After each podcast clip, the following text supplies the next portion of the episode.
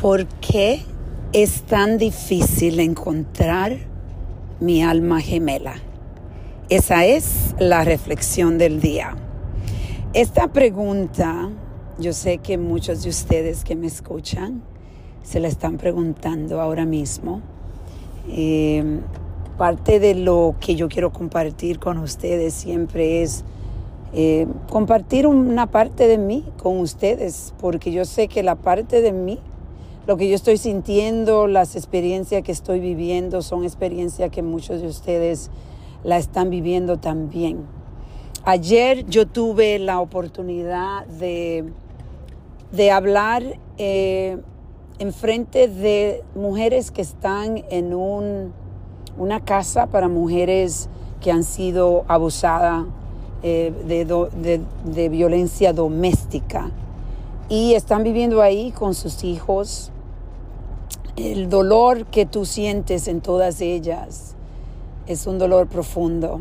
Esa conexión que yo tuve ayer eh, con esas mujeres para mí fue una conexión muy, muy linda, muy profunda. Eso es la belleza de este trabajo que yo estoy haciendo, en lo que yo me comparto, yo comparto mi vida con, con las personas. Y algo que yo estuve compartiendo con ellas, porque definitivamente todas tenemos algo muy en común, que es esa pregunta que acabo de preguntar, ¿por qué es tan difícil encontrar nuestras almas gemelas? Y yo estaba compartiendo con ellas de que esto es un trabajo que yo estoy haciendo ahora mismo con mi psicóloga, estoy muy enfocada en entender, entender cuál es el papel que yo estoy, cuál es mi papel en esta, en esta parte de mi vida, en, este, en esta escena de mi vida de, de el amor. Yo en realidad tengo sobre 45 años, yo diría, buscando mi, mi, mi segunda, como dicen, el, el alma gemela, eh, el amor de mi vida, buscando esa persona que sepa mima, a mimarme, que sepa amarme. Y algo que he estado viendo, analizando con la psicóloga, de la forma que yo eh, me siento y de la forma que yo me veo cuando viene a mis negocios, a, los ejercicios que yo hago, a estos retos que yo tomo cuando viene a mi cuerpo. Eh, me siento como una gigante, soy como una, un gigante en realidad con estos, eh, estos sectores de mi vida, estos pilares de mi vida, pero cuando viene al amor, cuando viene a una conexión con un hombre, me siento como una niña pequeña. Y esto es una reflexión muy profunda que estoy compartiendo con ustedes que me acaba de pasar esta semana trabajando con mi psicóloga, como le estaba diciendo, y yo quiero hacer este trabajo. Yo quiero entender por qué yo he elegido las personas que he elegido para, eh, para que ellos lleguen a mi vida mi, y por qué. ¿Por qué yo creía que estas personas, personas que han venido a mi vida, estos hombres, han sido, yo creía que eran mi, mi alma gemela, pero en realidad están, pero muy, muy eh, este, lejos de ser mi alma gemela.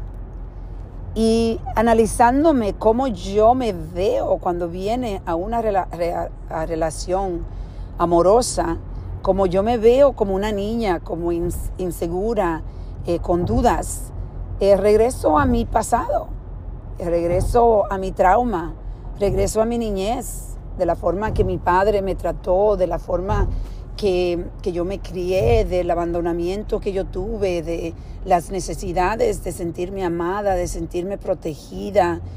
Y esto es algo que me ayuda a entender más y más el por qué yo estoy atrayendo y eligiendo estas personas que en realidad no son buenas para yo traerla a mi vida. No son, no, ellos no son el alma gemela. Cuando puedes aceptar profundamente y con amor, caridad y respeto, como yo siempre digo, entonces abres la oportunidad de tú poder traer entonces el alma gemela, poder encontrarla. Y eso es mi enfoque.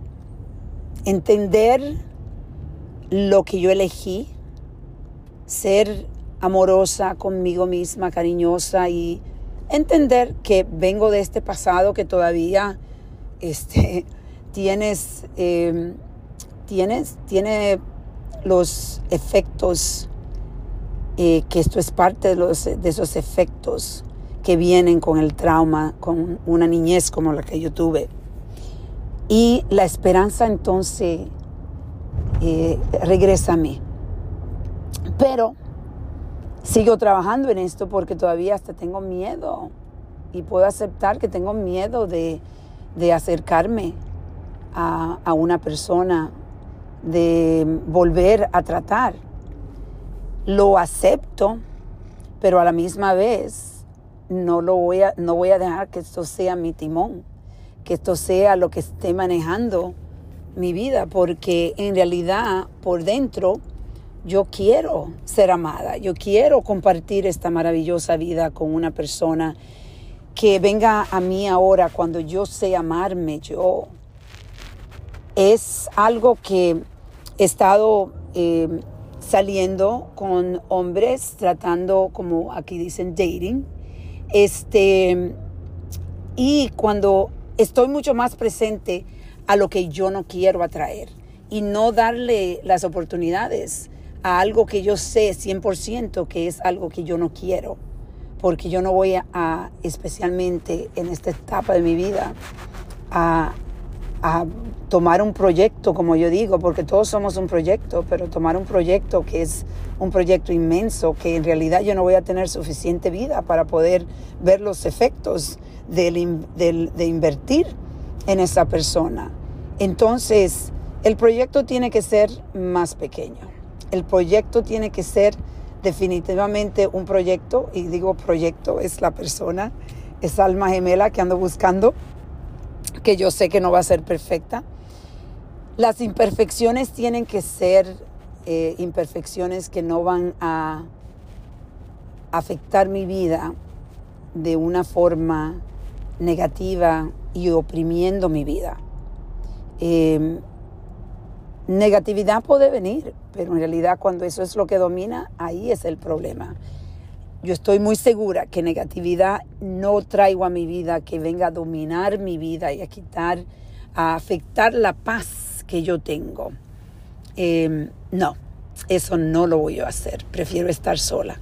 Pero no quiero estar sola.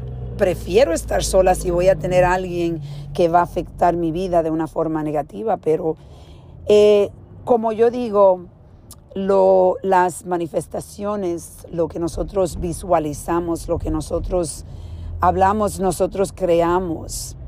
Y ahora mismo yo estoy en el plan de creación, el plan de crear esa, esa, esa manifestación, de tener el alma de mi vida, esa persona que va a saber amarme y a disfrutar los años que me quedan de mi vida a mi lado, eh, mimándome, adorándome, apreciándome.